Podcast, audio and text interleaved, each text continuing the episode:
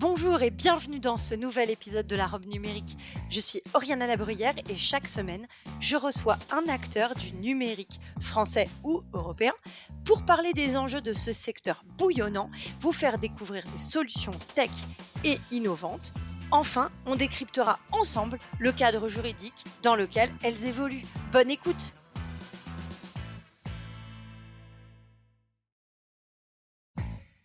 Bonjour à tous et bienvenue dans la robe numérique. Je suis Oriana Labruyère et chaque semaine, avec mon invité, nous vous présentons une solution technologique répondant aux enjeux juridiques modernes. Bonjour et bienvenue dans la robe numérique. Alors si vous vous posez des questions sur quel outil utiliser pour la visioconférence, comment être sûr que tout va bien se passer, est-ce que je peux avoir plusieurs animateurs, toutes ces questions un peu euh, qui nous tracassent lorsqu'on essaye de faire des réunions à plusieurs et qu'on est on voudrait être sûr que ça fonctionne du début à la fin. Aujourd'hui, en pleine crise sanitaire, c'est quand même essentiel. Et j'ai le plaisir de recevoir Gilles Berthaud, qui est CEO et cofondateur de Livestorm. Bonjour Gilles et merci de, de venir euh, au micro de la robe numérique. Ah, merci à toi de recevoir. Peux-tu nous présenter Livestorm Ouais, bien sûr. Donc euh, Livestorm, c'est une plateforme d'engagement vidéo dans laquelle tu vas pouvoir en fait euh, réaliser tous tes événements, du euh, petit événement de formation client avec une dizaine de personnes jusqu'au gros webinar avec des centaines, voire des milliers de personnes. Et tout ça depuis un navigateur, très simplement. On fait pas que la vidéo, on va te permettre également de gérer un petit peu toute cette logistique dont tu parlais, donc la page d'inscription, les séquences de mails, les connexions avec tes propres outils euh, commerciaux, marketing, peu importe. Donc vraiment, l'idée, c'est de te fournir une plateforme clé en main pour gérer un peu tous ces événements dont tu parlais avec euh, les animateurs, les modérateurs, etc. etc. Et alors, euh, Aujourd'hui, vous êtes euh, basé en France. Euh, vous avez choisi euh, de rester sur le sol français pour l'instant. Est-ce que tu peux nous donner un peu ton, ton regard sur ce débat sur les outils de visio en pleine crise sanitaire, le fait que tout le monde soit jeté sur Zoom il y a un an lors du premier confinement. Euh, Qu'est-ce que ça a changé pour toi? Quel est ton regard sur, euh, sur, euh, sur cet écosystème? Bah, Je pense que déjà, premièrement, le choix de Zoom n'a pas été, comme on pourrait penser, je pense, un choix forcément 100% rationnel. Je pense qu'il y a eu aussi un vent de panique. Le fait est qu'ils avaient une marque qui était très forte, très présente, euh, très top of mind, comme on dit. Et donc, forcément, il y a eu un engouement, tout le monde s'est un peu jeté dessus. Euh, ce qui a généré aussi toutes les mauvaises publicités qu'on a pu voir passer autour de la sécurité, parce qu'il y a eu un contre-coup, les gens sont aperçus de, certaines choses, on en reparlera. Mais euh, ce que en tout cas, je pense que l'effet positif qui en est ressorti, c'est que ça a un peu pavé la route aussi pour toutes les solutions un peu comme la nôtre. On s'est dit en fait, bah il y a il n'y a plus trop la question de se poser est-ce que c'est intéressant de faire de la visio ou est-ce que c'est intéressant ou est-ce que c'est possible de faire de la visio, de faire du télétravail? Le fait est que oui, qu'on est au pied du mur, bah oui, c'est possible de le faire. C'est éprouvé. Il y a plein de business qui l'ont fait et qui ont très bien fonctionné en le faisant. Maintenant, la question qui se pose, et c'est cette question-là qui est la plus intéressante pour nous, c'est comment on fait mieux de la visio en fait? Et, comment, et alors, comment on fait mieux de la visio? Et comment on fait mieux de la visio? Et eh ben, je vais dire un truc qui est extrêmement contre-intuitif, mais c'est pas en faisant de la vidéo. Et on fait mieux de la visio en, en, essayant de s'émanciper de cette problématique de la vidéo, mais plutôt en se posant les questions que toi tu t'es posé au tout début dans ton intro, c'est comment on gère les animateurs, comment on gère les modérateurs, comment on gère l'inscription. En fait, c'est 80% du taf qui est la logistique qui devient intéressant, comment tu packages ta vidéo. Et ça, c'est vraiment aujourd'hui le positionnement de Livestorm. Et si tu as pu noter, j'ai parlé de vidéo, de plateforme d'engagement vidéo. Et en fait, c'est cette notion d'engagement qui devient de plus en plus importante, à mon sens. Et alors, l'engagement, euh, ça se traduit comment pour toi? Alors, euh, l'engagement au sens euh, premier, au sens produit du terme, comme je viens de le dire, l'engagement, ça va être euh, les interactions. Dire aujourd'hui, on a envie de, faire un petit peu des choses un peu plus funky que juste faire un partage d'écran de son PowerPoint et mettre une webcam. Peut-être qu'on a envie d'interagir avec son audience euh, de toutes sortes différentes. Ça peut être euh, un chat, des questions, des sondages, des emojis, des, enfin que sais-je, des vidéos. Enfin bref, donc cette notion d'engagement, elle est intimement liée à la notion d'interaction et de comment tu fais vivre ton événement. Euh, ça peut être aussi tout ce qui se passe en amont et en aval de l'événement. Donc comment tu comment tu séquences tes mails, comment tu fais des rappels corrects aux gens qui sont efficaces, comment tu les relances après. Peut-être qu'il y a des conversations qui peuvent perdurer post-événement parce qu'un événement, il n'est pas inscrit dans une temporalité définie, peut-être qu'il peut vivre encore après, et donc ça, c'est intéressant de se poser cette question-là aussi. Donc, euh, notion d'engagement, en tout cas en sens produit, moi, c'est comme ça que, que, que, je, que je la vis, on va dire, c'est ça, c'est faire vivre l'événement, en fait. Faire vivre l'événement pendant, avant et après. Est-ce que euh, tu aurais des questions, euh, enfin, plutôt des réponses aux questions que se posent les, les dirigeants de TPE, PME euh, qui justement souffrent un peu de ce télétravail et se disent que leurs équipes sont loin et, et, et, en tout cas ça va durer. Donc, bah, c'est des questions que je me pose aussi. Hein. Nous, on est, tiens, on était 30 en janvier 2020, on est presque 110 aujourd'hui. Donc on a eu une belle croissance, donc c'est très bien pour nous, on est du bon côté de la barrière. Après, voilà, il y a littéralement, euh, je pense, plus de 60 personnes que dans mon équipe que j'ai jamais vues en vrai. Et donc, ces gens-là, tu as besoin de tisser du lien de certaine manière. Donc, tu as évidemment tous les moyens asynchrones de le faire. Donc, on connaît les Slack, on connaît les choses comme ça qui, sont, qui permettent malgré tout d'avoir des conversations. Et, mais ça crée souvent beaucoup de pollution. Je pense qu'en fait, l'important, c'est de, c'est de se en fait, on a toujours attaché, et c'est ça qui est hyper que j'ai réalisé il n'y a pas très longtemps, c'est qu'on a toujours attaché la visio et les conversations qu'on a en visio à des sujets opérationnels, à des sujets de travail. Alors qu'en réalité, ce qui serait cool, c'est de se dire que les conversations qu'on a en visio sont pas forcément des conversations de travail. Tu peux avoir des conversations très informelles avec des gens, tu peux prendre le temps de parler à des gens, de monter sur un call, comme on dit, sans pour autant que ce soit un call qui est au boulot. On essaie de ritualiser ça ici en interne, par exemple, d'avoir des. Euh, on a littéralement une, une room de, de visioconférence qui s'appelle le coffee break, où en fait, euh, quand les gens ont envie de prendre un café, ils se connectent dessus, les gens se connectent aussi spontanément et peuvent avoir des conversations. On va avoir des rooms aussi pour on fait des jeux, et du coup, c'est par exemple le mercredi soir, on va organiser des jeux de je sais pas quoi, soit. qu'on appelle ça, un Among par exemple, des choses comme ça. Et c'est, je pense que c'est c'est parfois difficile de faire de la discussion informelle en visio, donc autant la ritualiser le plus possible, d'avoir ces moments de vie. Et ça, mine de rien, ça a pas mal joué, je pense. Et, euh, la deuxième chose, je dirais, qui est plutôt liée au sujet de la vidéo en elle-même, c'est d'être, c'est con, hein, mais c'est d'être tolérant en fait avec l'environnement des gens. En fait, c'est-à-dire qu'on n'a pas tous forcément un, un, background de fou. Alors quand tu as la possibilité de masquer ton background, c'est très bien et pourquoi pas. Mais parfois, t'es chez toi, tu peux pas modifier ton background, bon bref, peu importe, et bah c'est pas grave, tu vois. Et faut juste être tolérant, t'as pas besoin de te, te maquiller, t'as pas besoin de te coiffer, on s'en fout quoi. Au final, si t'as pas envie de mettre ta webcam, tu mets pas ta webcam, mais c'est pas grave, tu vois. Et je pense que c'est important d'avoir aussi cette tolérance euh, vis-à-vis de ça, et qu'on est tous dans un contexte particulier, et ça va pas empêcher la personne d'avoir une conversation avec toi, ça va pas t'empêcher de bosser en fait. Voilà. Ça empêchera pas la productivité. Ça empêchera pas la productivité. Alors, euh, sur, euh, sur cet aspect euh, d'accessibilité, est-ce que tu peux nous donner un peu d'éléments sur ta grille tarifaire? Ouais, bien sûr. Alors, aujourd'hui, on a un plan entièrement gratuit qui vous permet vraiment de, tester à fond la plateforme, vraiment de, creuser le truc. Vous ne ferez pas forcément le, maxi événement, vous ne ferez pas forcément le vrai événement que vous avez l'intention de faire, mais ça vous permet déjà de tester entre vous et vos équipes aussi longtemps que vous voulez, avec toutes les fonctionnalités possibles. Et une fois que vous êtes prêt, une fois que vous avez la plateforme en main, vous pouvez prendre un abonnement. Donc c'est un système par abonnement, mensuel ou annuel. Et il y a deux variables de prix, à l'occurrence.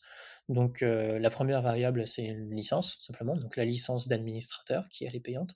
Et la deuxième variable, c'est le nombre de participants que vous avez maximum par session. Vous pouvez faire un million de webinars, par exemple, et euh, à chaque fois, vous avez avoir une limite de soit 100, 250 ou 2000 euh, personnes. Donc, euh, cette limite, justement, c'est un, add-on payant qui vient en plus de la licence. Donc là, si je devais schématiser, en gros, la licence payante, elle démarre à minima à 89 euros par mois. Alors, euh, vous êtes en pleine croissance, euh, donc tu en parlais tout à l'heure, tu as une croissance RH très importante. Euh, Est-ce que c'est facile cette croissance en pleine pandémie, quand en plus on est une société européenne, française qui plus est, qui a envie euh, de voilà de, de s'émanciper, de grandir, euh, de s'externaliser. Euh. C'est pas c'est facile dans la mesure où tu en fait, il y a deux choses. C'est-à-dire que, en fait, là, et c'est, enfin, je vais commencer par quelque chose d'un constat assez triste, c'est qu'en réalité, il y a beaucoup plus mécaniquement, il y a beaucoup plus de gens sur le marché du travail parce qu'il y a eu tout un tas de drames de boîtes qui ont fermé et forcément des gens qui sont disponibles, etc. Donc, quelque part, ça a facilité et on, a, eu, on a pu tomber comme ça sur beaucoup, beaucoup de profils. Et la deuxième chose, c'est que quand tu quand as des ambitions internationales, quand tu es confortable avec le remote, quand tu es confortable avec le fait d'avoir des gens qui sont culturellement loin ou géographiquement loin, euh, forcément, bah, tu as un pool de candidats qui est beaucoup plus large que juste l'écosystème parisien, donc c'est plus simple. Et quand tu as les process pour le remote, du coup, c'est encore plus simple. Euh, après, ce qui est compliqué en réalité, et c'est un peu toute l'ambiguïté qu'il y a, c'est que on nous incite au télétravail, on, est aussi sur une phase de ce qu'on appelle de scale de notre entreprise, où tu grandis très rapidement, tu as un impératif de croissance très rapide, mais en fait, le, point de friction, il est plutôt au niveau administratif. C'est ce que j'ai réalisé. C'est que, bah, par exemple, embaucher en France, bon, c'est, pour nous, ça va assez facile. Tu vois, tu fais ton CDI, tu processes ton CDI, tu construis ton contrat, et voilà, c'est très, c'est très réglementé. À partir du moment où tu vas embaucher des gens qui sont en dehors du territoire français, quand bien même ce sont des Français, mais qui sont en dehors du territoire français, en Allemagne, euh, euh je sais pas, aux Pays-Bas, voire ou ailleurs, dans un autre continent, c'est plus compliqué. Est-ce que tu peux pas forcément faire de CDI ou alors faire des impératifs d'impôts, des choses comme ça, et donc tu obligé de réfléchir à d'autres solutions. Est-ce que tu fais des contrats freelance, mais c'est vraiment pas idéal et c'est vraiment border, euh, donc je recommande pas. Euh, tu peux faire euh, des contrats de portage salarial, mais du coup ça pose la question aussi de la culture d'entreprise. Est-ce que tu as vraiment envie qu'il y ait en fait un autre logo que sur ton contrat que le tien? Et est-ce que ça fait d'eux des, des, employés qui ne sont pas vraiment employés? Foncièrement non, mais c'est juste que c'est aussi symbolique un contrat. Donc en fait, je me suis rendu compte que quand tu as des ambitions comme ça, de devoir embaucher beaucoup, et notamment l'international, eh ben, il y a peut-être une zone grise au niveau législatif et administratif qui ne permet pas vraiment de le faire. Euh, et c'est un peu dommage. Donc finalement, toi, tu voudrais faire rentrer des cerveaux en Europe et tu n'y arrives pas. Voilà, c'est un peu le sujet. On aimerait bien faire entrer des serveurs en Europe et c'est vraiment compliqué administrativement. Et je sais qu'il y a plein de choses qui se passent avec la French Tech, les visas, les machins, mais le fait est que, enfin, t'as pas, pas 4 mois devant toi, quoi. Pour eux, c'est normal un délai de 3-4 mois. Pour moi, 3-4 mois, c'est la moitié de l'année qui s'en va et c'est tout un tas de choses sur lesquelles je dois faire une croix, en fait. Donc il y a aussi cet impératif de vélocité qui, voilà, c'est des mondes très différents, l'administration et, et la tech. Alors ça, c'est un sujet qui revient souvent, euh, le temps de la start-up, ou au moins le temps de la de, l'entreprise versus le temps administratif, le temps de l'État. Ça, c'est un sujet euh, ou le temps des très gros groupes. Ça, c'est un sujet qui revient souvent dans ce podcast. Euh, j'aimerais j'aimerais savoir là sur sur l'outil en lui-même. comment ça fonctionne? Quelles données tu vas collecter auprès auprès de tes utilisateurs slash animateurs euh, clients? Alors en fait, tu vas avoir deux, deux types de, de personas. Donc tu vas avoir ton participant et ton animateur, pour faire simple. Donc en gros, l'animateur est notre client. Donc on va avoir des données clients sur lui euh, ou elle. Ça va être euh, bah, du coup bien évidemment son email, peut-être son prénom, son nom, ses données d'abonnement, donc les données de, de, billing, enfin de données comptables, entre guillemets, donc tu vois, sur mode de paiement, des choses comme ça, ces invoices, ces factures, pardon, euh, des données d'usage, d'usage produit, est-ce qu'il a fait un événement, est-ce qu'il euh, a activé telle ou telle fonctionnalité, des choses comme ça. Donc vraiment pour de l'analyse, de l'optimisation de support client, des choses comme ça. En revanche, et donc ça c'est vraiment la donnée qu'on pourrait à la rigueur traité de façon marketing. D'accord? Donc euh, on est vraiment sur une logique de conversion, d'activation de, ces personas, et donc euh, forcément on collecte des données qui aussi vont dans ce sens-là. En revanche, pour les participants, et c'est une philosophie qui est assez différente, c'est toutes les données que l'on a sont des données qui sont soit des données techniques, impératives de fonctionnement, donc par exemple un cookie d'authentification pour pouvoir être sûr que la personne qui se connecte sur la room est bien la personne qu'elle prétend être, euh, ensuite, ça peut être, et le deuxième type de données sont des données déclaratives. Mais pour le coup, ça, ce n'est pas nous qui avons la main dessus. Ça va être notre client qui va dire, bah, euh, Jean, enfin mon, participant, il va devoir rentrer un formulaire pour pouvoir s'inscrire à mon webinaire. Donc, je vais peut-être lui demander son prénom, son nom, son email, mais ensuite, le client pourrait demander ce qu'il veut ou à peu près ce qu'il veut, bien évidemment dans le respect du RGPD, on est d'accord. Donc ça peut être numéro de téléphone, ça peut être euh, des données déclaratives, peu importe. Et donc, nous, forcément, enfin, l'application, sous les termes du contrat, capture ces données-là pour le compte du client. Le compte du client, du coup, reçoit ces données-là. Donc, dans son dashboard, il a Jean avec euh, toutes les données de Jean qu'il a demandé. Nous, on stocke ces données-là. Ce dit, la différence qu'il y a avec le persona client, c'est qu'on ne traite jamais, nous, ces données pour des, pour des fins marketing. On va le traiter uniquement pour les termes, c'est vraiment scopé dans le contrat. C'est-à-dire que si la personne, euh, le client, euh, veut faire euh, de l'analyse, enfin, veut avoir ces gens dans son dashboard, il aura Jean dans son dashboard, mais le jour où il supprime Jean, on supprime Jean la base de données. Donc c'est vraiment le client qui est contrôleur de ces données participants. Nous, on est vraiment là pour exécuter sur le terme du contrat. Ce qui est parfois très différent. Je sais qu'on a des concurrents qui font où cette frontière n'est pas nette en fait, où en fait le participant, tout d'un coup, peut être retargeté par des actions marketing de la plateforme. Alors qu'en fait, ce participant était juste là pour participer à un événement du client. Et euh, nous, on a cette philosophie, mais je pense que c'est aussi l'ADN européen qui fait, de vraiment faire une cassure nette. Où oui, on stocke, parce qu'on a besoin de le stocker pour le client, mais en l'occurrence, on n'est jamais, euh, contrôleur de cette donnée-là. On, fait toujours. Vous n'êtes jamais responsable de traitement. Voilà, responsable de traitement. J'avais le, j'avais la terminologie anglaise en tête, mais oui, c'est ça, responsable de traitement, exactement. Ok. Donc, ce que tu veux nous dire, c'est que vous agissez uniquement en, tant que sous-traitant sur euh, les, demandes spécifiques de votre client. Exactement. Et c'est, un peu le, truc qui est un peu tricky dans notre métier, c'est qu'il euh, faut vraiment euh, faut vraiment avoir ces deux entités en tête pour bien comprendre la position de Livestorm. Là où dans d'autres applications, c'est plus simple, entre guillemets. Mais en fait, c'est vraiment, je pense, je pense qu'on a les mêmes problématiques que pourrait avoir un CRM, par exemple. Je pense, tu vois, les in Blue, je pense qu'ils ont sensiblement la même problématique parce qu'ils vont avoir les données de leurs clients et après, les données du CRM, en soi, ne sont pas les leurs. C'est les données de leurs clients. Et donc, du coup, ils sont plus responsables de traitement sur ces données-là. Euh, donc voilà, je pense que le fonctionnement se rapproche plus d'un CRM. Est-ce que tu peux, euh, tu parles de, d'ADN, est-ce que tu peux nous donner d'autres éléments de votre ADN justement, de votre culture, euh, de votre philosophie d'entreprise? C'est une bonne question. Euh, bah, forcément, cordonnier bien chaussé, le, télétravail est quelque chose qu'on avait déjà fait, mis en place depuis un moment en fait chez Lifestorm. Donc en fait, on, a, on avait déjà plus ou moins 50% de l'effectif qui était en télétravail. Donc en soi, le, le basculement pendant le, le premier confinement a été relativement simple en termes de juste de process de télétravail. Donc ça, ça a été. Donc ça, c'est une grosse... Mine de rien, ça drive de plus en plus de choses, en tout cas en interne. Donc euh, c'est au niveau de la documentation, au niveau de la communication, au niveau des rituels dont on parlait. Donc euh, ça, ça fait une bonne partie du truc. Ça fait aussi qu'on a des gens qui sont... C'est le deuxième point, c'est qu'on a aussi une bonne diversité de...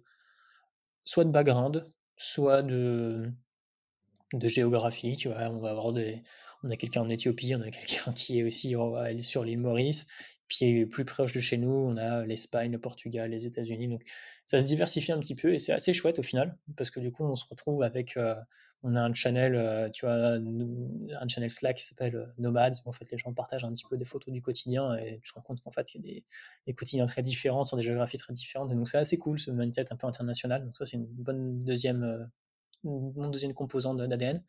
Et le troisième, je dirais que c'est. Euh, moi, enfin, c'est un peu péjoratif, mais j'aime bien ne pas trop jouer à la startup, dans le sens où, en fait, je pense qu'il y a. J'aime bien qu'on reste humble aussi par rapport à ce qu'on est et par rapport à ce qu'on fait. Euh, je, tu vois, j'ai pas envie qu'on soit dans un mindset où il faut qu'on embauche 200 personnes en l'espace de 3 mois parce que je sais qu'on va tout casser et c'est pas, c'est pas le bon moment c'est pas le bon mindset à avoir. J'ai pas envie de dépenser des milliers des cents euh, sans réfléchir et voilà. J'ai pas non plus envie que on, affiche sur les murs et qu'on matraque euh, les cultures et les la culture et les valeurs de la boîte. Je pense qu'il y a juste, en fait, il y a juste quelque chose qui doit rester très simple et très sain. C'est juste, euh, faut pas être un connard quoi. Enfin, ça, ça, ça peut juste se limiter à quelque chose, un statement aussi simple que ça. Mais je pense qu'il faut juste qu'on et c'est un peu, un peu cette espèce d'humilité que j'aimerais qu'on ait un peu tous en interne, de se dire voilà, on, on, a du taf à faire, on a des choses à faire, on a des objectifs comme tout le monde, on a des impératifs de croissance, mais c'est pas la peine de se prendre plus la tête que ça en fait. Et sortir un peu de ces espèces de, de dictates de, de comment doit être une startup euh, dans l'inconscient collectif. Quoi. Enfin bref. Voilà. Je sais pas si ce dernier point est très clair, mais moi ça a du sens, mais je sais pas sûr que ça aura du sens pour tes auditeurs. Si, si, bah, ça a du sens d'avoir une valeur de pas nécessairement les dents qui raillent le plancher et, de, et de vouloir faire quelque chose de, de, plus apaisé au final et pas simplement une course ouais. Apaisé, c'est le bon terme, je pense. Apaisé, c'est le bon terme. C'est et je ne pense pas que ce soit forcément tu vois, quelque chose qui soit complètement antinomique avec le, le fait d'avoir des ambitions. Je pense que tu peux avoir des ambitions qui sont, qui sont ce qu'elles sont, mais tu peux le faire aussi. Le chemin est important aussi, tu peux le faire de façon plus apaisée je pense que tu n'as pas besoin d'en faire des caisses. Quoi. Et ouais, c'est un bon terme, ça. Je te le, je te le piquerai. Pas de souci, de toute façon, il n'est pas déposé. Hein. est-ce que tu peux nous parler, euh, est-ce que tu, tu, peux nous parler un peu euh, de, de ta formation mmh. Parce que je, je, crois savoir que tu as une formation un peu spécifique, avec un angle un peu protection de notre planète. Euh, écoute, on a eu un. Alors, protection, enfin, ça n'a jamais été vraiment un, focus de la formation. En tout cas, ce qui est sûr, enfin, pour ma, formation, pour faire simple, pour répondre à ta question, j'ai un premier parcours qui est plutôt orienté euh, comme des organisations, comme public, euh, pendant deux ans en DUT à Bordeaux, puis ensuite je suis monté à, Nantes où j'ai continué ce parcours communication plutôt dans le digital. Et, euh, et ensuite, surtout, enfin, le, gros point d'équilibre, ça a été lorsque je suis arrivé à Paris et j'ai fait une école qui s'appelle Éthique, HETIC, dans laquelle, en fait, tu, grosso modo, c'est une école du web.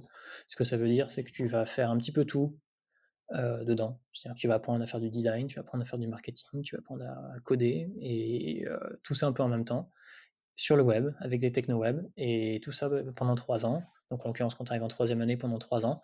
Et en fin d'études, bah, du coup tu dois faire un projet. Donc tu vas construire un business plan, construire un, vrai produit. En l'occurrence pour nous c'était Livestorm. Donc c'était vraiment ce projet de fin d'études qui est un peu kick-off le truc.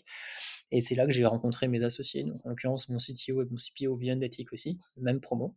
Donc moi, j'ai pris plutôt le, chemin par moi-même de faire du marketing. Mon CTO, euh, et qui a eu les mêmes cours que moi, on a fait du dev ensemble, du design ensemble, bah, lui a pris le, le, pli de plutôt faire du code. Donc, euh, donc voilà, mais ça fait plutôt une école de, de touche à tout, j'ai envie de dire, où tu, touches un petit peu à tout, et après chacun prend son chemin par le biais de ses projets, euh, voilà, sur le, chemin qu'il veut prendre.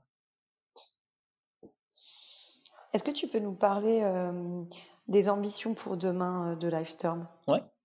Bah, nous, en fait, on... En fait, ce qu'il faut comprendre, c'est que sur, le marché de la vidéoconférence, on en entend beaucoup, beaucoup parler. En l'occurrence, c'est un marché, enfin depuis peu, enfin depuis peu, depuis un certain temps, mais c'est un marché qui a été très vieux. Il y a des acteurs qui sont là depuis littéralement 30 ans, et c'est vrai que on ne réalise pas forcément, mais c'est un marché qui est un peu dans une deuxième phase si tu veux. Et aujourd'hui, et même Zoom en fait partie. En réalité, Zoom, c'est une boîte qui a plus de 10 ans maintenant. Et, et je pense qu'il y a une deuxième phase qui est en train de s'amorcer, où il y a des nouveaux outils. C'est pour ça que quand tu vas aujourd'hui sur Internet, tu cherches un peu, tu vois des outils vidéo qui pop toutes les 5 journées que tu fais. En fait, tu as des, as des nouveaux outils vidéo qui pop. Mais parce que, en fait, ce qui est intéressant, c'est que la vidéo est très simple aujourd'hui à construire sur Internet. Enfin, pour les, pour les, non, pour les néophytes, faire de la vidéo sur Internet, tu as tout un tas de ce qu'on appelle des API, des SDK qui permettent de faire ça en open source, en payant, enfin bref, et les prix de la vidéo baissent de plus en plus. Donc faire de la vidéo, ça devient très simple. Ce qui sous-entend qu'en fait, la barrière à l'entrée, c'est plus de faire de la vidéo, c'est pour ça que tu as autant d'outils. C'est comment tu la, comment ce que je disais au début du podcast, c'est comment tu la package en fait. Qu'est-ce que tu en fais, comment tu lui donnes du sens, qu'est-ce que tu mets autour de la vidéo, comment t'engages. Et, euh, et en fait, je pense qu'il y a une deuxième phase d'outils qui arrive, en l'occurrence. Donc euh, je pense qu'on en fait partie. Il y a deux, trois acteurs aussi qui en font partie. Et pour moi, la, suite pour Livestorm, c'est de construire en fait une nouvelle catégorie de marché qui va pas forcément être dans la case webinar, qui va pas forcément être dans la case réunion, pas forcément dans la case visioconférence, mais je pense qu'il y a une case qui est un petit peu au carrefour de ces trois catégories, lui donner un nom. Donc il y a vraiment ça, ça peut paraître bête comme projet, mais c'est vraiment prendre ce carrefour délimiter, donner un nom, travailler avec euh, des organismes pour légitimer ce nom-là, et se dire, bah, Livestorm, c'est euh, les pionniers de cette catégorie, c'est le leader de cette catégorie par extension, et, euh, et est la boîte le plus loin possible avec cette catégorie. Donc vraiment devenir leader sur une nouvelle catégorie qui symbolise un peu cette deuxième phase de, vidéoconférence. Et, et, voilà, ça peut paraître un peu abstrait et très loin, mais je pense que c'est à la hauteur un peu des, ambitions qu'on veut se donner avec Lifestyle en tout cas. On arrive à la fin du podcast. Je voudrais te permettre de dire euh, non et oui à quelque chose. Tu as envie de dire non à quoi aujourd'hui? Euh, J'ai envie de dire non à quoi? J'ai envie de dire non. J'ai envie de dire non à, ce que je te disais tout à l'heure. J'ai envie de dire non à une espèce de, de, de mindset startup trop tech, trop qui sont. Je pense qu'on a été un petit peu dans un espèce de golden era de la, de la startup pendant les cinq dernières années où c'était un petit peu n'importe quoi. On a tous un peu. Beaucoup ont fait des conneries, beaucoup ont embauché un peu à tir larigot et aujourd'hui s'en mordent un petit peu les doigts et on a mis de l'argent dans des boîtes qui n'auraient pas dû, en fait, euh, enfin, qui n'étaient pas. Euh, enfin voilà, je pense qu'on a fait aussi tout un tas de choses. Je pense que c'est bien qu'on soit plus dans des... j'aimerais qu'on soit plus dans des réflexions plus saines, tu vois, plus apaisées, pour reprendre ton, ta terminologie, euh, plus saines, plus efficaces, plus dans des ou qu'on regarde un peu plus ce type de métriques. Donc non un petit peu euh, au bullshit ambiant. Alors à quoi on dit oui? Et À quoi tu as envie de dire oui? Et j'ai envie de dire oui, euh, j'ai envie de dire oui à et ben je vais reprendre l'autre sujet dont on a parlé qui me frustrait un petit peu. C'est juste dire oui à la pouvoir embaucher des gens qui sont juste euh, qui sont juste en demande, qui ont envie de bosser avec toi, tu as envie de bosser avec eux, et en fait, tu te retrouves dans des situations pas possibles où c'est compliqué pour des raisons de, des raisons de merde, enfin, des raisons administratives, tu vois, et oui, pour, euh, pour qu'il y ait un changement sur la vision du télétravail, mais vraiment au, niveau législatif, qu'on puisse avoir des. Et je dis pas que faut, faut pas que ce soit du tout quelque chose de complètement libertaire et open bar et voilà. Non, non, il faut que ce soit quelque chose qui soit extrêmement cadré par la loi, mais qui ait pas de zone grise en fait. Que tu puisses avoir en fait des vrais mécanismes où une boîte française peut faire venir des gens en Europe rapidement ou les faire travailler à l'étranger rapidement avec des contrats qui soient euh, alors, dans un rêve idéal, euh, qui soit reconnu des deux côtés du territoire, mais en tout cas d'avoir une mécanique légale qui permettrait de faire ça simplement. Et je pense qu'il y a beaucoup, beaucoup, beaucoup de gens à Paris, et pas que des startups, qui seraient extrêmement contents d'avoir ce type de mécanique. Et je dis Paris d'ailleurs en France, désolé, mais j'ai fait mon parisien à l'instant là, mais en France. Mais alors que tu viens pas du tout de Paris. En plus, je viens pas du tout de Paris. Enfin, je viens d'Amiens, tu vois, donc ça n'a aucun sens. Ok, merci beaucoup en tout cas d'être venu euh, partager euh, ces éléments au micro de la robe numérique. Très bonne journée, merci beaucoup. Allez, salut.